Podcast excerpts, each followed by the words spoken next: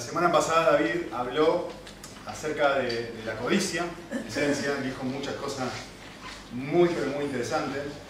Eh, y en resumen lo que dijo, quizá lo podríamos decir de esta forma, ¿no? que todos tenemos una inclinación, una tendencia a vivir de una forma en donde completamos esa frase como nuestro corazón nos indica en un momento particular, ¿no? Eh, constantemente estamos pensando, si solamente tuviera plin, plin, plin, puntos suspensivos, entonces realmente sería feliz. Si solamente tuviera un mejor salario, si solamente mi jefe fuera distinto, si solamente tuviera un trabajo, si solo, entonces realmente la vida tendría sentido y entonces eh, podría ser feliz. Si mi esposa cambiara, si mi esposo cambiara, si, lo que sea, completarlo como a vos te guste. Pero, pero en esencia, constantemente, si tuviera novio, eh, si tuviera novia, lo que sea. Pero básicamente vivimos de esta forma, ¿no? codiciando cosas. No está mal desear, no está mal querer tener un cuerpo más lindo, no está mal desearlo. Sí es incorrecto vivir para eso, porque uno le ha entregado por completo los afectos, el amor de su corazón. ¿Vale? Eh, no está mal querer mirar un partido de fútbol. Distinto es que mi objetivo de vida sea eso. ¿Vale? Entonces, constantemente, fue la, esencia del mensaje del domingo pasado, estamos filtrando nuestra vida por esta clase de pensamiento. Así que yo hace unas semanas quería hacer un preámbulo de 5, 6 minutos, pensando qué es lo opuesto a la codicia, qué es lo opuesto a los deseos desenfrenados. Y, quizá la palabra bíblica para esto sea el contentamiento. Es decir, cuando yo no tengo esta actitud, cuando no estoy desesperado por encontrar en algo o en alguien la llenura de mi corazón. Bueno, la respuesta no, no, es tan complicada, ¿no? Pues cuando mi corazón está lleno, cuando estoy experimentando contentamiento. Y hay un pasaje en la Biblia que es bastante conocido, pero quisiera meditar un poquitito en este pasaje porque estuve pensando y la verdad que me, me impactó mucho como un buen preámbulo para hablar de lo que vamos a hablar hoy, que es quizá el pasaje por excelencia acerca del contentamiento de Filipenses 4, ustedes lo tienen en la pantalla, igualmente yo lo leo. Dice así Pablo, al final del capítulo del libro de Filipenses, dice, me alegré grandemente en el Señor de que ya al fin habéis reavivado vuestro cuidado para conmigo.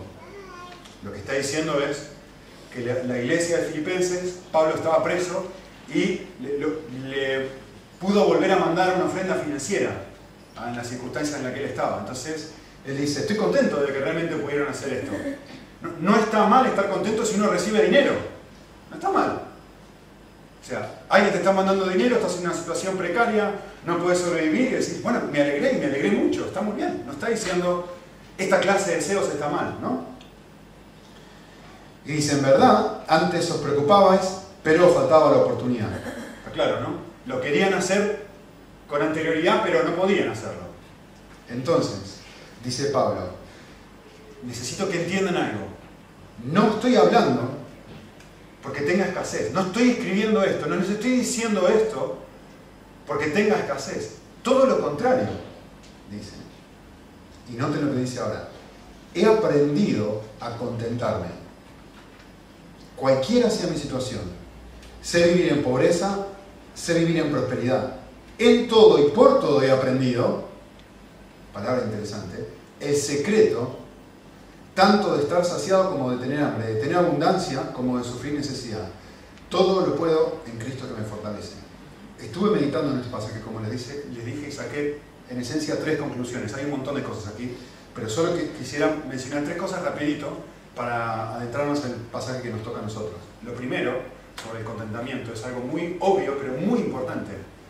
¿Ustedes se dan cuenta que el contentamiento no se puede forzar? Yo no puedo ponerte un revólver en la cabeza y decirte, ponete contento. Es un estado del corazón en respuesta a una situación de vida en la que ahora me siento feliz. Estoy contento, internamente tengo paz, da igual como lo llames, ¿se entiende? Estoy feliz, contento, gozoso, con paz. Las imágenes pueden variar, pero en esencia es, mi corazón está contento. Tú puedes ponerme un revólver en la cabeza y decirme, Nicolás, sentate frente al televisor y mira ballet. Pero no puedes ponerme ese mismo revólver y decirme, disfruta lo que estás viendo.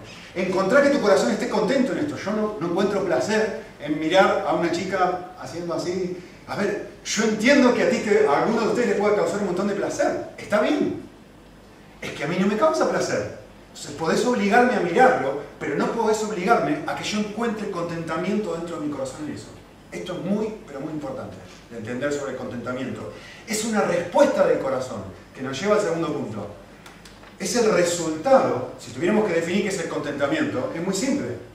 El contentamiento es el estado del corazón en donde el corazón no tiene lo que quiere. Por eso está contento. A una persona que le gusta ballet, mira, la, invitan a una obra de teatro, la, invitan al teatro, le invitan a, mirar una escena así, y que no puede aguantar el momento que llegue, que empiece y durante eso, cantidad de tiempo que dure, una hora, dos horas que dura, estás contento, estás feliz, aunque el contentamiento dure un ratito nada más. Que si yo estoy en esa situación estaría contento. ¿Vale? ¿Qué es un corazón contento? Una mujer que quiere estar flaca y de repente está flaca o quiere estar bonita y está más bonita, está contento, aunque le dure un ratito un hombre que quiere que gane su equipo de fútbol. Pues sale campeón el equipo de fútbol, está bien, ese día estás exultante, salís a celebrar, estás contento, pasan uno, dos, tres, cuatro, cinco, seis días, se acabó. Pero no importa. El punto es, el contentamiento es el resultado de haber obtenido lo que el corazón quiere. Sea lo que sea que el corazón quiere, ¿vale? Y esto es lo interesante del libro de Filipenses, que es la pregunta del millón, ¿no? ¿Por qué Pablo está contento? Filipenses 4 viene después de Filipenses 1. En Filipenses 1 Pablo nos dice cuál es la razón por la cual está contento. El pasaje más conocido de todos Filipenses. Filipenses 1, 21, que dice, para mí el vivir es Cristo, el morir es Pablo me está diciendo ¿Cuál es mi razón de vivir? Mi razón de vivir, lo que realmente me causa placer, aquello en lo que yo encuentro contentamiento, es Cristo. Si no tengo nada, pero tengo Cristo, está todo bien. De hecho, me es mejor morir, porque entonces voy a, voy a estar con, con Él de manera plena, de manera completa. Para mí la vida se trata no de unas vacaciones, no de un coche, no de una casa nueva, no de ninguna... El contentamiento de mi corazón está en disfrutar de Cristo, en que yo tengo una relación vital con Él. Para mí la vida es Cristo. Entonces, por eso Él habla del secreto. Esto es algo no escondido porque no quieren que nadie lo conozca, sino que es una experiencia, que es la segunda, el tercer punto que quisiera mostrar sobre esto, es que el texto nos muestra, quizás la cosa principal que muestra, es que el contentamiento es algo no que Dios te da con una varita mágica, ¡pling! tomate el contentamiento, sino que es algo que se aprende, y el texto nos dice, se aprende a través de las circunstancias. Fíjense, en el versículo dice, he aprendido el secreto. Y me dice, ¿cómo lo he aprendido? Dice, en todo y por todo. Es decir, las circunstancias, las situaciones positivas, las situaciones negativas, tener mucho, tener poco, Todas estas situaciones me, están, me han ido enseñando que la vida no se trata de obtener, de estar más flaca. Eso me va cuando yo tengo eso y me doy cuenta que no me llena, me voy la vida me va enseñando, en todo y por todo he sido enseñado. Cuando tengo mucho para comer y me doy cuenta de que mi corazón sigue igual, me voy dando cuenta de que la vida no se trata de eso. Cuando lo obtengo o cuando no lo obtengo, el punto es filtrar mis circunstancias con el Evangelio, filtrar mis circunstancias con lo que Dios dice de que se trata la vida, de Él, ir aprendiendo lo que uno ya sabe. Porque no es que Pablo no sabe estas cosas, pero el punto es llegar de aquí a aquí, ¿vale? Y, Pablo me está diciendo, en y por cada una de las circunstancias de mi vida, voy redescubriendo esta verdad, que la vida se trata de Cristo. Este es el secreto. Por eso dice lo que dice al final. Cristo es suficiente. En cualquier circunstancia, a ver, si tengo un montón o si no tengo nada, lo que voy aprendiendo a través de todas las circunstancias, que todo lo que yo necesito es la fortaleza de Jesús. Ya está. Es mi relación con Él. Y eso es mi más grande codicia, mi más grande ambición, mi más grande deseo en la vida. ¿Vale?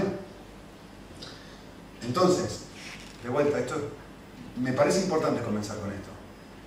Estar contento, experimentar contentamiento, no se puede forzar. Es el resultado de obtener lo que realmente deseo. Y finalmente uno lo va aprendiendo, poquito a poco. ¿Vale? Entonces, lo que Mateo 6 va a hacer, o este pasaje, es darnos algunos principios o algunas eh, pistas, Jesús, para que justamente aprendamos este secreto. Y cómo a través de mis circunstancias puntuales yo puedo experimentar eh, este contentamiento que habla eh, Pablo en Filipenses.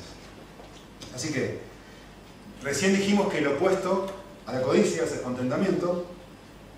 Y, yo diría esto, ustedes pueden decir si están de acuerdo o no, pero me parece demasiado obvio, ¿no? Eh, lo opuesto al estar ansioso, preocupado, es la paz. De eso habla este texto, de no preocuparse, de, no estar ansioso, de no estar desesperado, de un estado interno en donde mis emociones respecto a mi situación financiera es tranquilidad.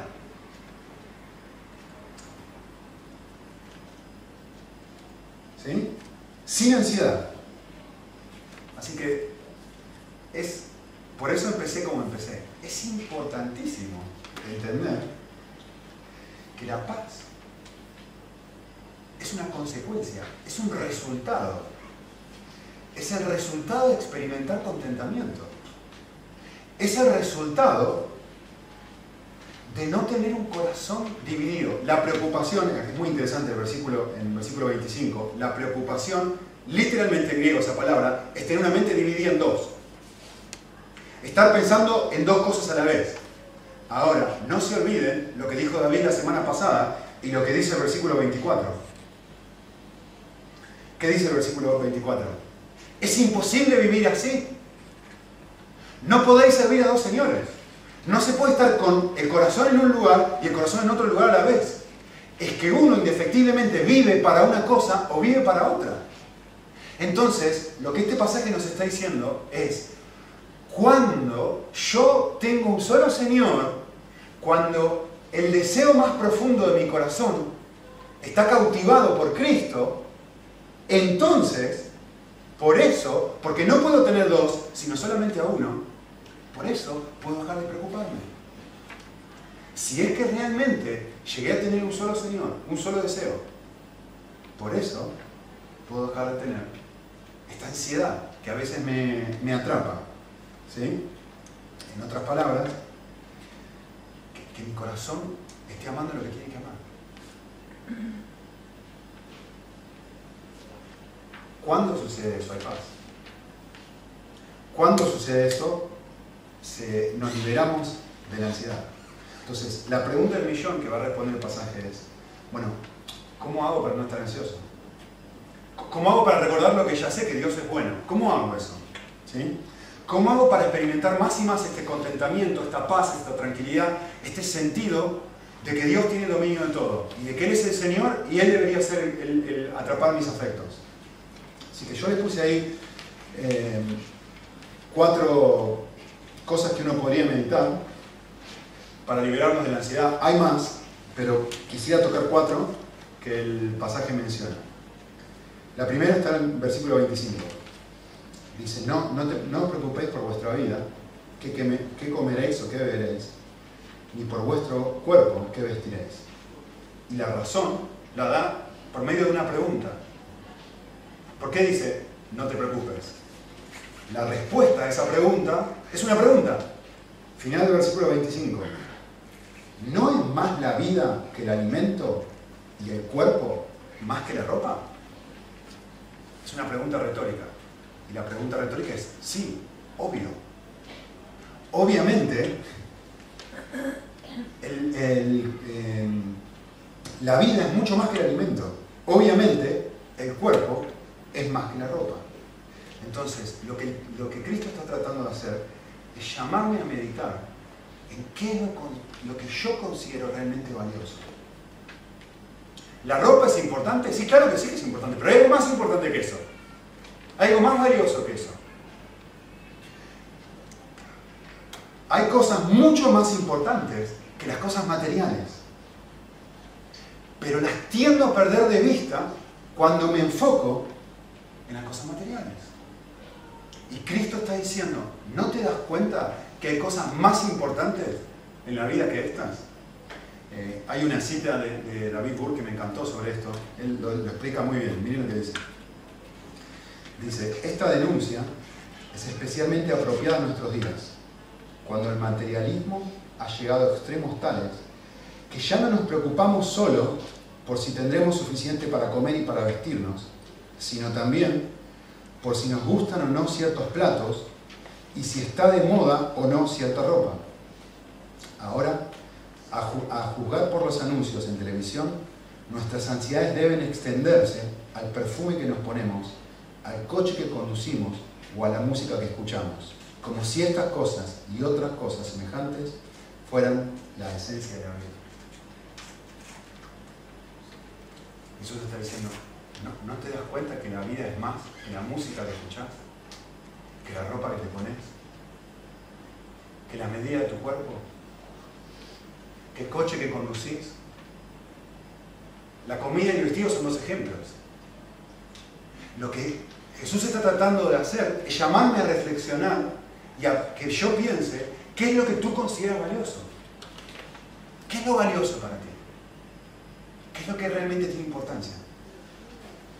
Eh, fácilmente uno, si examina su corazón, se va a dar cuenta que una porción muy importante de mi preocupación no viene por cómo voy a satisfacer mis necesidades es decir, comer y vestirme, sino por cómo poder satisfacer mis deseos más profundos. Es decir, llenar mi corazón eh, a través de cosas materiales. Mantener mi estándar de vida, mis lujos o cosas, cosas que yo llamo necesidades, que realmente, si lo pienso un minutito, no lo son. Quiero contarles algo que me, resulta un poco humillante, pero bueno, ya que estamos hablando sobre esto, se lo voy a decir. Eh, hace un mes atrás vendí mi coche y empecé a buscar un coche nuevo. Quería comprar, actualizar mi coche y empecé a buscar un coche nuevo. Y mi esposa me dijo, mira, comprar lo que quieras, lo único que te pido es que compres un coche siete plazas. Así podemos llevar gente. Lo que ella quería es, como somos cinco, siempre quiere meter a alguien en el coche y nunca podemos. Mi amiguito, Alejo María que vive cerca. Eh, que siempre queremos llevar a alguien y nunca podemos llevar a nadie. Entonces ella me dijo, mira, a mí no me importa el coche que compres, lo único que te pido es que compres un coche 7 plazas. Así que empecé a buscar, estuve como un mes buscando coches. Finalmente encontré un coche que me encantaba. Eh, Chevrolet Orlando. Y me encantaba, realmente me encanta el coche, todavía me gusta. Y, empecé a mirar y mirar y mirar. Bueno, finalmente acordé con, este, con un hombre que iba, iba, a comprar, por lo menos que iba a mirar el coche, que tenía muchas ganas de comprarlo. Y nada, como pasaban unos días hasta el que tenía que juntarme con él, empecé a pensar, ¿y vieron cuando alguien se siente mal por cuando va a hacer algo? Yo no sé si a ustedes les pasa, pero sentía un sentido de, incomodidad, de culpa, de, falta de paz para comprar el coche, ¿no? Y yo decía, ¿pero por qué? Si este coche tenía dos opciones, ese o, una, una Kangoo Partner. Digo, ¿pero, ¿pero por qué si este coche incluso es más barato que este otro? ¿Por qué me siento mal? ¿Qué es lo que me está generando este? Entonces, realmente traté de pensarlo y digo, no quiero tomar una decisión por culpa. Dios nos ha dado las cosas que tenemos para disfrutarla, pero tampoco quiero hacer las cosas mal. Así que tomé unos días y lo pensé y lo pensé y no podía entenderlo. Realmente les digo con, con honestidad, me sentía muy mal. Pero bueno, estaba analizando por qué, me preguntaba, ¿por qué siento lo que estoy sintiendo? ¿Y por qué me gusta este coche? Y les voy a decir por qué. Me di cuenta que la razón por la cual me gusta el coche, o me gustaba ese coche, era porque me gusta mucho estéticamente. Lo cual no tiene nada de malo. ¿eh? Digo, este mucho más práctico, mucho es diésel, así que gasta menos, este es gasolina, etc. Pero digo, si yo tuviera que decir cuál es la razón por la cual me gusta este coche, ¿cuál es? Que me gusta estéticamente. ¿Está mal eso? Por supuesto no está mal. Pero seguí pensando un poco más y digo, ¿y por qué entonces estoy tan entusiasmado con esto? Y finalmente, el último día de la noche, antes de ir a ver el coche, el Señor me trajo una instancia que realmente me da mucha vergüenza decir lo que voy a decir ahora. Algo que pasó hace unos meses atrás. Les voy a contar una historia dentro de una historia. Eh, hace unos meses atrás publiqué en Wallapop una mesita que ya no usaba más para venderla y una señora se contactó conmigo y me dijo que le quería comprar. Lo único que me dijo, mira, no, tengo forma de, traer la casa. Ah, le digo, no, no se preocupe, yo te la llevo. Y agarré mi cambú, metí la mesita, metí la mesita adentro y era nada, a un minuto y medio de mi casa. Así que se la llevé, le bajé la mesita, me dio el dinero, me mira, mira mi coche y me dice, ah, si, vos te, gustaría, si yo te pago algo de dinero, ayudarme a, trasladar otras cosas que tengo que trasladar? Entonces yo la, miré a la señora y le dije, discúlpeme, yo no me dedico a esto. Se lo traje de buena onda, pero eh, yo soy profesor en la facultad, no me dedico a esto. Y la señora me dijo esto, y esto fue, ahora van a ver la conexión. La señora me dijo esto. y se puso un montón de vergüenza. Me dice, perdón, no quise ofenderte. Perdón, perdón, como yo vi tu coche y me trajiste esto, yo pensé que te dedicabas a esto. Perdón, perdón, perdón. Digo, no, no se preocupe, no pasa nada, está bien. No pasa nada. Me fui a casa. Y me quedé pensando un par de días, después se me fue. Pero cuando volví a comprar el coche, me di cuenta de esto. ¿Por qué me gustaba tanto estéticamente este coche por encima del otro? Y me vino este, esta experiencia a la cabeza. Y la razón era esta. Es muy feo, ¿eh? y pido disculpas públicamente, porque realmente me da mucha vergüenza decirlo. La razón es, no quiero, o no quería mejor dicho, que alguien volviera a mirar mi coche y concluyera, soy una persona no educada que se dedica a hacer esto por changuitas. Nunca más quiero volver a tener esta experiencia. Por lo tanto, prefiero este por encima de este otro.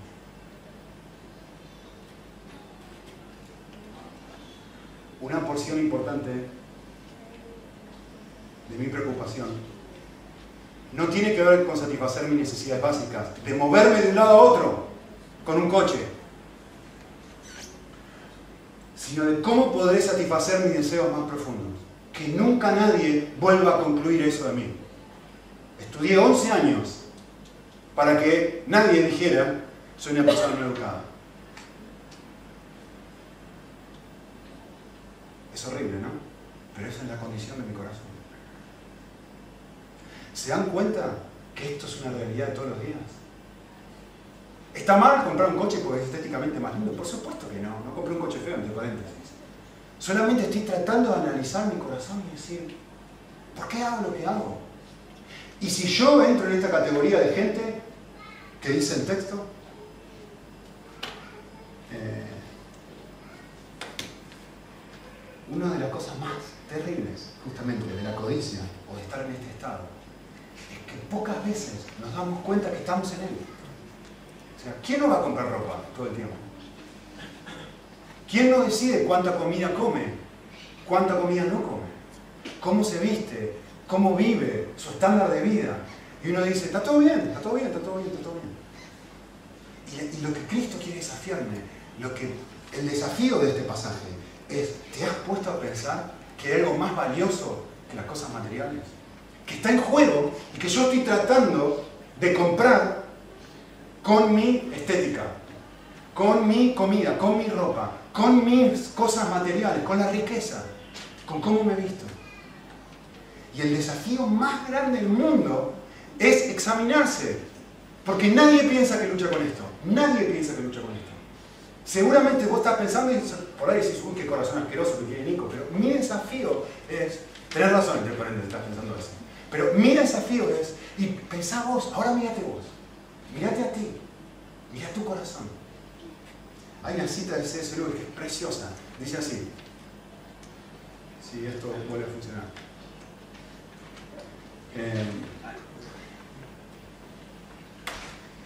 miren lo que dice C.S. Lewis. Y, miren cómo empieza. ¿eh? Si miras atentamente, si miras atentamente en lo profundo de tu corazón, te darás cuenta que estás buscando algo que este mundo no te puede dar. Hay una enorme cantidad de cosas que te lo ofrecen, pero que nunca cumplen su promesa. Los anhelos que levantan un viaje, una pareja, un proyecto, son anhelos que ningún viaje, ninguna persona, ni ningún proyecto pueden satisfacer. No estoy hablando de lo que normalmente llamaríamos viajes o relaciones no exitosas. Estoy hablando de las mejores experiencias posibles. Es que no pueden dártelo.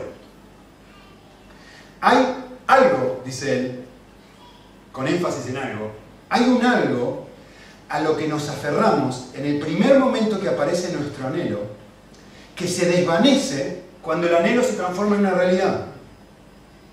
La esposa podrá ser una buena esposa cuando lo obtengo. El paisaje cuando me voy de vacaciones podrá ser deslumbrante. El trabajo puede ser más apasionante que el trabajo que tenía antes. Pero eso, ese algo, eso que pensábamos que iba a estar en el centro de la experiencia, siempre no se va a dar. Por eso soy llamado a meditar. Sembráis mucho, meditad bien sobre vuestros caminos. Sembráis mucho y recogéis poco. Coméis y no os quedáis satisfechos. Bebéis y seguís con sed. Meditáis bien sobre vuestros caminos. Entre paréntesis, de qué pasa el punto. Hay otro aspecto que es igualmente triste con respecto a este punto. Eh, casi nunca, ni tú ni yo, estamos dispuestos a admitir, a confesar y a compartir con otros que luchamos con este problema. Eh, es muy interesante esto. Hace más de 21 años que me voy sentando con gente en cuatro continentes diferentes. ¿Vale? Y gente, pastores, líderes, gente normal de la iglesia, que me han compartido luchas con homosexualidad, luchas con el sexo, adulterio, a mí solo, ¿eh? eh luchas con robar, estoy hablando de cristianos, ¿eh? no estoy hablando de gente no cristiana, gente que se ha sentado y me ha compartido sus luchas con robar, gente que ha golpeado a otras personas, que me han compartido toda clase de porquerías. Nunca en mi vida, jamás, ¿eh? La semana pasada estuve hablando con una persona que realmente después me compartió lo que me compartió, digo, yo no sé si estoy seguro hablando contigo. Es serio, una, persona que se drogaba, grandote, así que bueno, miraba y decía, nada que ver, pero me dijo, la semana pasada estuve robando, me drogo y no sé qué me pasa, y, me, transformo, voy, golpeo a la gente.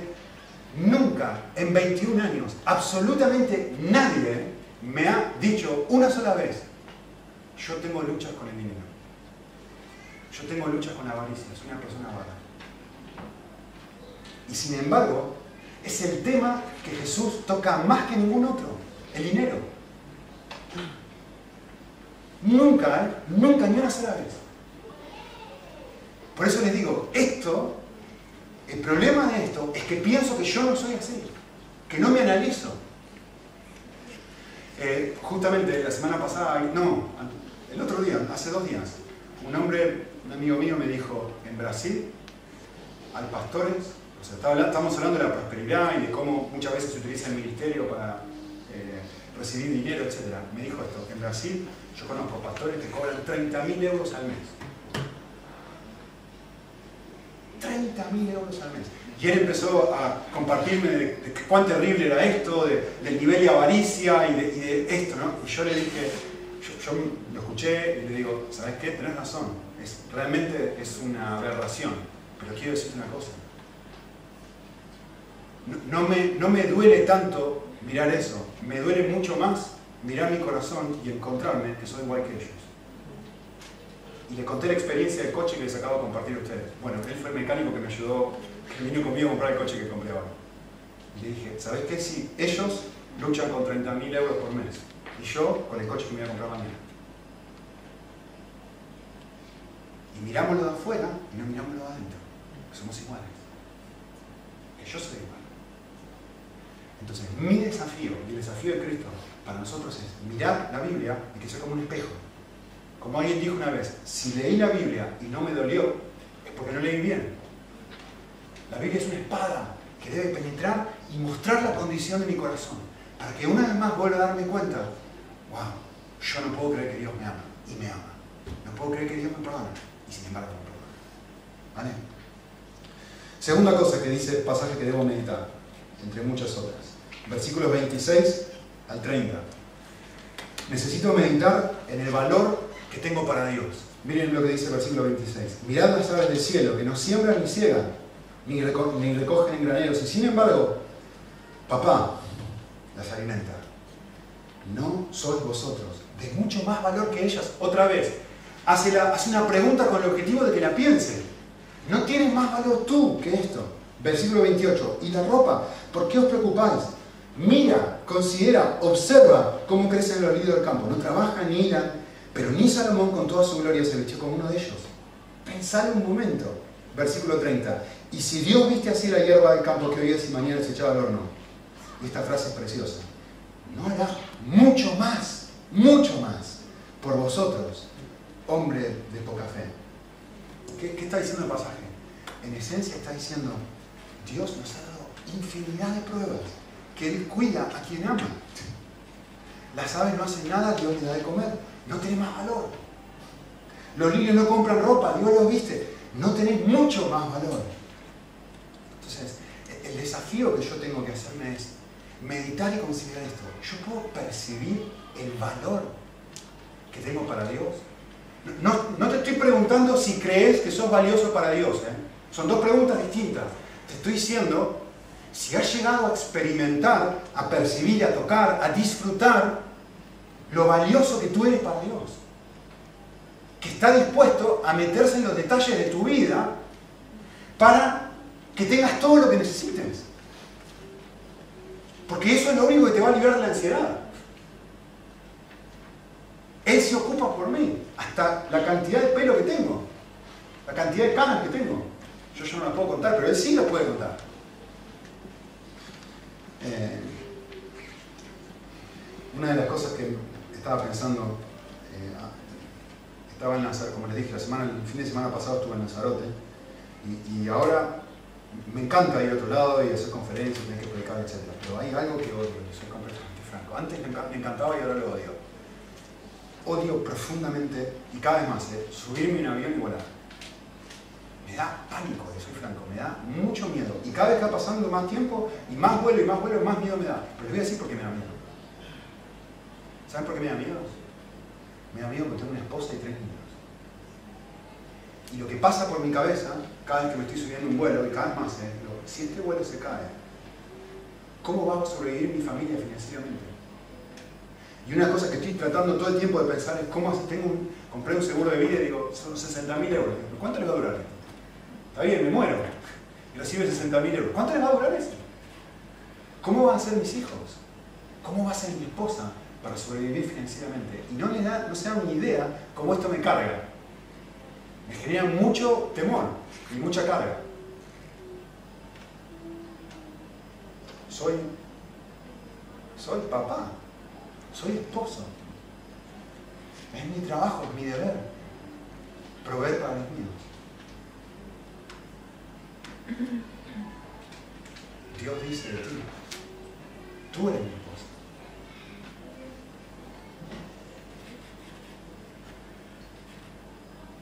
¿Ustedes se dan cuenta que yo estoy diciendo a mi esposa, tú eres mi máximo valor? A mis hijos, tú eres mi máximo valor. No hay nada que tenga más valor para mí que tú. Y lo que estoy pensando constantemente es, ¿cómo puedo hacer para que tengas todo lo que necesitas? Esto es lo que me, está, me da miedo. Y Dios me está diciendo y te está diciendo a ti, yo soy como Nico, pero yo tengo algo que Nico no tiene. Sí, sí, yo velo por ti, yo tengo poder para darte lo que tú necesitas. El texto está diciendo esto. No te das cuenta, frenate a pensar en el valor. Si sos hombre, o igual, si sos mujer y trabajás y provees para tu familia, ¿no te carga qué va a pasar con tus hijos o con tu esposo? Dios está diciendo eso de ti. Ese, nivel de carga es un poquitito el nivel de carga que yo tengo para tus necesidades. Así de mucho, perdonen la mala expresión, te amo. Eh, pasaje precioso que dice en Romanos 8:32. Si yo di a mi hijo para morir por ti, ¿cómo no me voy a ocupar del resto de las cosas? ¿Cómo no me voy a ocupar del resto de las cosas? ¿Se dan cuenta cuál es la solución a la ansiedad? La solución a la ansiedad es volver a pensar en la bondad de Dios, volver a, pensar en el amor de Dios, volver a pensar en el valor que yo tengo para Dios. Eh, hay un detalle en el versículo 27, antes de pasar al próximo, que no lo leí a propósito. Fíjense lo que dice el versículo 27.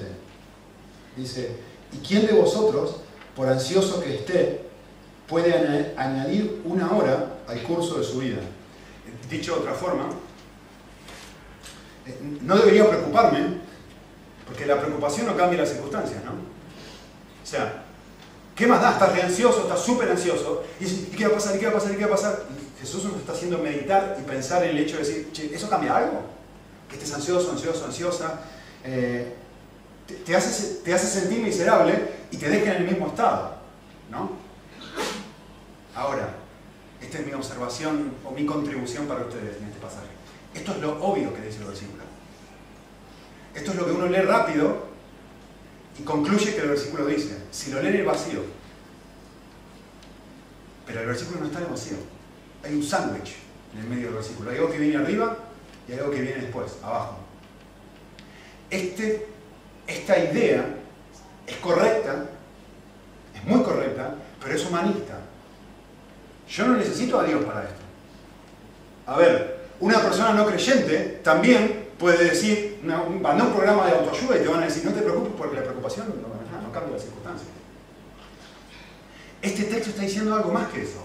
Está diciendo eso, pero está metido dentro de otra cosa, está metido dentro de un contexto. No debo preocuparme, porque la, preocupación no cambia las circunstancias, pero más que eso, o complementando la idea, no debo preocuparme porque Dios sí cambia las circunstancias. ¿Qué está diciendo arriba y qué está diciendo abajo ese versículo? Tú no tienes que preocuparte, porque que se preocupa por ti que te va a vestir y que te va a dar ropa. Hay alguien que sí, tú no puedes hacer nada, pero Dios sí puede hacer algo. ¿Lo ven? Va mucho más allá de simplemente la idea tradicional de decir, bueno, no cambian las cosas. No, no, el pasaje se los acabo de leer, versículo 26, 28, 29, es un sándwich al 27. El Señor se ocupa, el Señor se ocupa, eh, tú tienes valor para Él, el Señor se ocupa, el Señor se ocupa, Él sí puede cambiar, el Señor se ocupa. Y una y otra vez pensando, deja tranquilo, el Señor se ocupa, el Señor se ocupa. Mira para arriba y deja mirar tu ombligo. ¿Vale? Tercer cosa para meditar. Versículo 31 al 33. Por tanto, no os preocupéis diciendo qué comeremos o qué beberemos o cómo nos vestiremos. Conclusión. Y noten esto, porque los gentiles, la gente sin Dios, busca ansiosamente todas estas cosas, pero vuestro Padre Celestial sabe que tenéis necesidad de todas estas cosas. Por tanto, buscad primero el reino de Dios y su justicia, y todas estas cosas serán añadidas. Tercer desafío. Necesito meditar si estoy viviendo como si Dios no existiera. Por supuesto que digo, o que creo que Dios existe y que está en control. Pero el texto me está, haciendo, me está desafiando a decir, la preocupación es una señal de paganismo.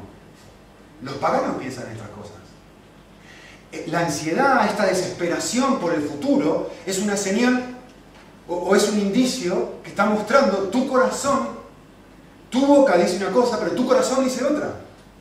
Estás viviendo como si yo no existiera. Estás viviendo como si yo no tuviera poder y estás viviendo como si a mí no me importara tu vida y yo no la valorara. Entonces el desafío es decir, sí, está bien, con mi boca yo digo que soy creyente, pero ¿cómo, cómo lo vivo con mi billetera? Ese es el punto. ¿Sí? Y acá la palabra clave es la palabra control. ¿Cuánto control intento tener? ¿Cuánto control intento tener? El texto dice, Dios conoce cada necesidad, es decir, todas las cosas más pequeñas las más mínimas de todas. Él sabe, dice el texto.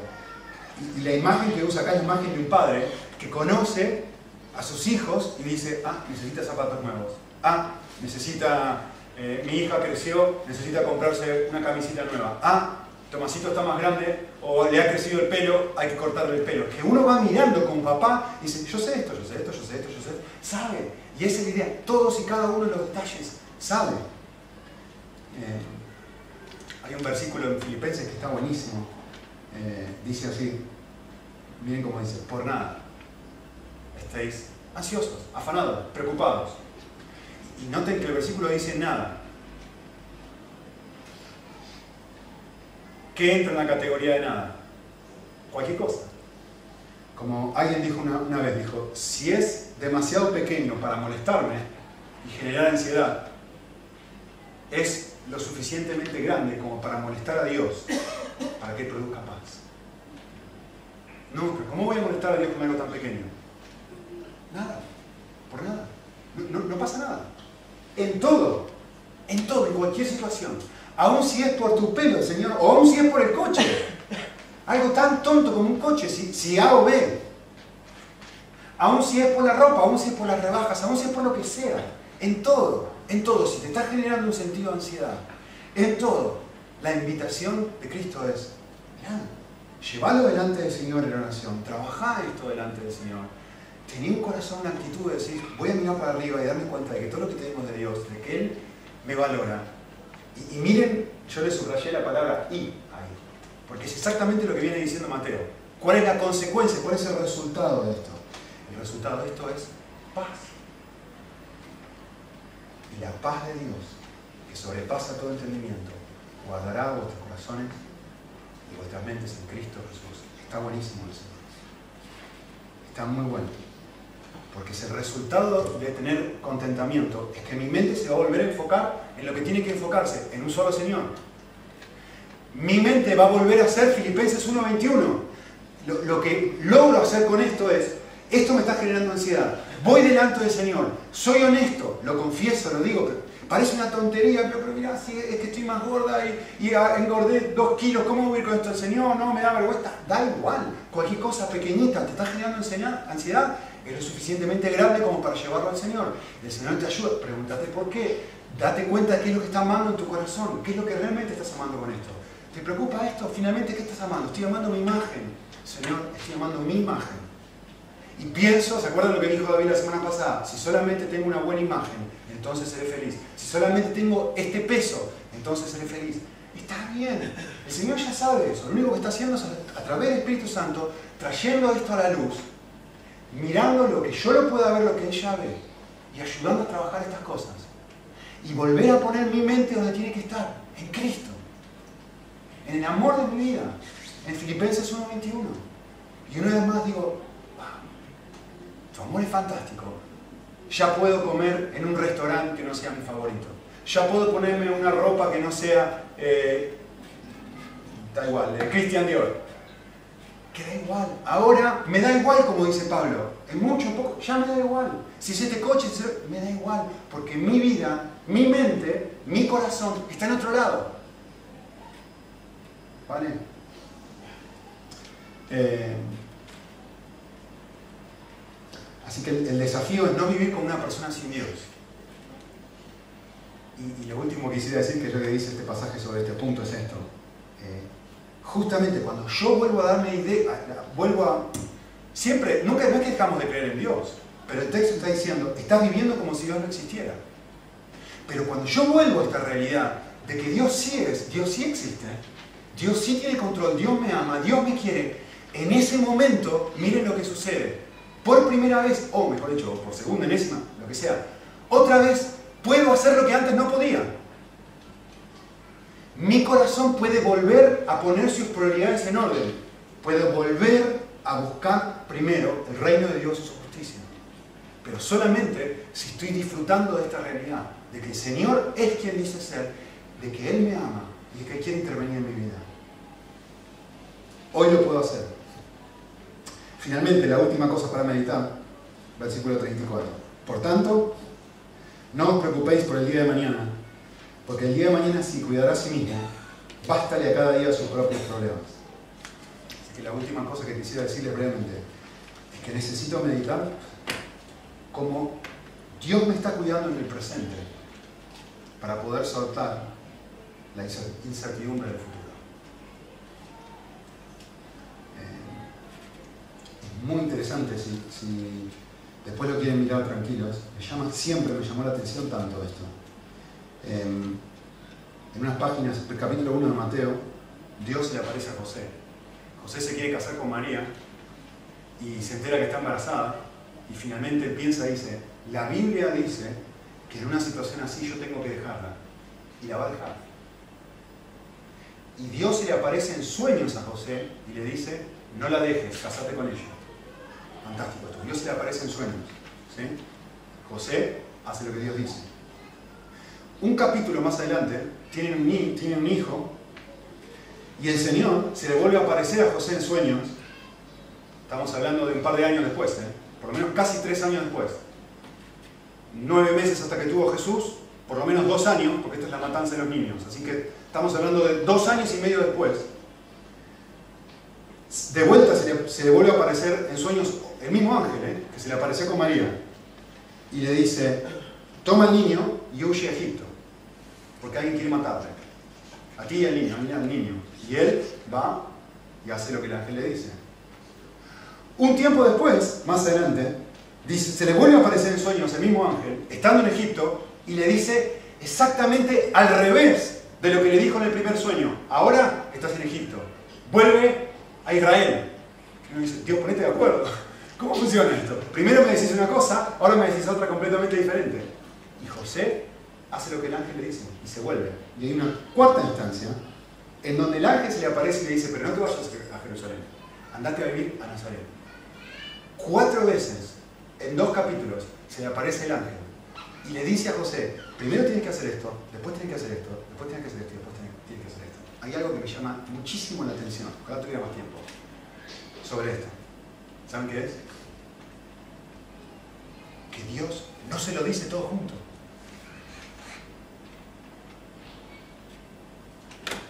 Primero le dice una cosa, pudiendo haberle dicho, mira José, eh, ahora te vas a casar con María, después en dos años y medio te van a perseguir, te vas a tener que ir a Egipto, después que estés cuatro años en Egipto, volvé, porque tenés que ir a Nazaret, y después cuando estés, a, mitad de camino en Nazaret, tenés que en vez, de ir a, en vez de ir a Jerusalén, te vas a vivir en Nazaret. No le dijo todo eso junto, se lo fue diciendo de a poco.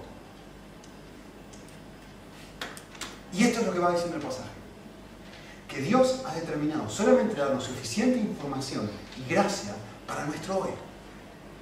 José, hoy necesitas esto, esta cantidad de información y esta cantidad de gracia. Basta cada día su propio afán. No te voy a informar lo que va a venir en el futuro. Basta cada día. Hoy tienes capacidad, José, de, de confiar en mí y de descansar en que yo soy bueno de esta forma, casándote con María. Mañana tenés suficiente cantidad de gracia e información para irte y dejar, dejar la comodidad de tu vida y mudarte a otro lugar que realmente es horrible, porque viven tus enemigos ahí, Egipto. Y hoy vas a salir de Egipto y volver al lugar donde yo te dije que te querían matar.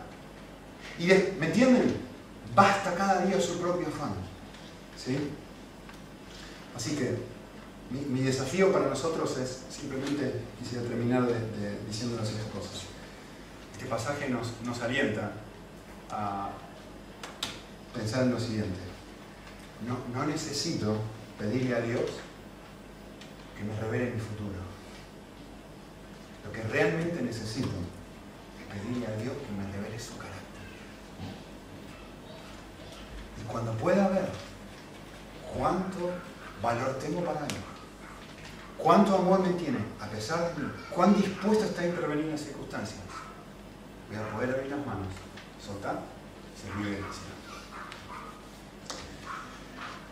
Señor, te agradecemos por tu palabra que, nos habla y nos desafía, nos hace, es un espejo que revela que es verdad, no, vivimos contentos. Señor, es verdad, necesitamos amar lo que debe ser amado, necesitamos recuperar nuestro amor por ti. La única forma que podemos hacer eso Señor, si tú nos abres los ojos y nos vuelves a mostrar el gran amor con el que nos amas. Si una vez más nos vuelves a decir, como, como dices en 1 Juan, mirá con cuán grande amor nos ha amado el Padre para que podamos ser llamados hijos. ¿Y cuántas veces nos dice en este pasaje que tú nos tratas como un Padre? Que es un Padre que cuida de nuestras necesidades, que está mirando por nosotros. Señor, te pedimos que como iglesia nos ayudes a vivir a la luz de esta realidad. Eh, sí, queremos ser libres de la ansiedad, pero más que ser libres de la ansiedad, lo que queremos es vivir descansando y aprender el secreto del contentamiento, eh, que la vida está escondida en ti, Señor. Que la vida está escondida en ti. Libranos de nuestros amantes, nuestros ídolos, sean cuales sean esos hoy. Eh, traenos luz, ayúdanos a admitirlos y aún sería lindo, Señor, que, empieces a desarrollar en nosotros eh, suficiente confianza como para poder compartir nuestras luchas con otros, así podamos, podemos orar el uno al otro eficazmente y ayudarnos. Lo pedimos en Cristo Jesús. Amén. Amén.